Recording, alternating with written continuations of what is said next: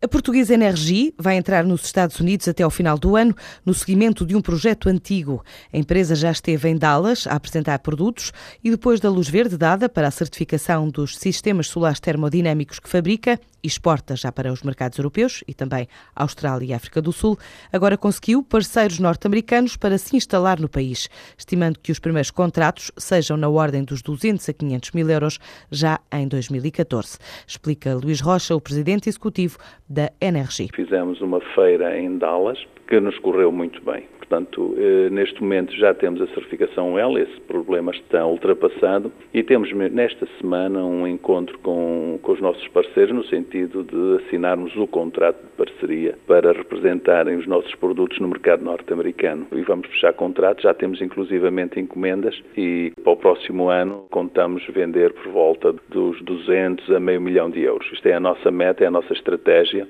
e com um crescimento muito acelerado nos anos seguintes. A Energia aguarda por estes dias receber o alvará de exportadores, nova exigência da União Europeia, para começar a vender também para a Coreia do Sul.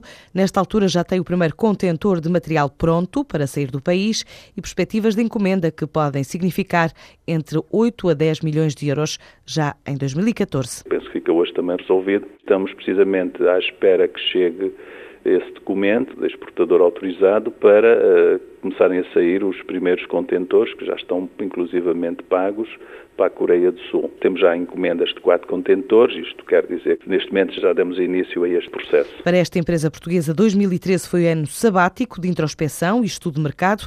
Após a retração da atividade do setor na Europa, na ordem dos 30% a 40%, a Energia construiu um novo laboratório, alargou linhas de montagem e promete outras novidades para 2014, também nos mercados do centro da Europa, onde vai estar em feiras do setor, em países como Espanha, França, Inglaterra e Itália. Um contrato equivalente a 72 milhões de euros. A EDP Renováveis conseguiu contratualizar com o BIRD, o Banco Europeu para a Reconstrução e Desenvolvimento, um modelo de financiamento para construir um parque eólico na Polónia com capacidade de 80 megawatts. Em comunicado, a empresa explica que a operação financeira desenhada em modelo de Project Finance baseia-se na contratação de dívida de longo prazo em moeda local a preços competitivos para minimizar riscos de refinanciamento e reduzir riscos de variação cambial.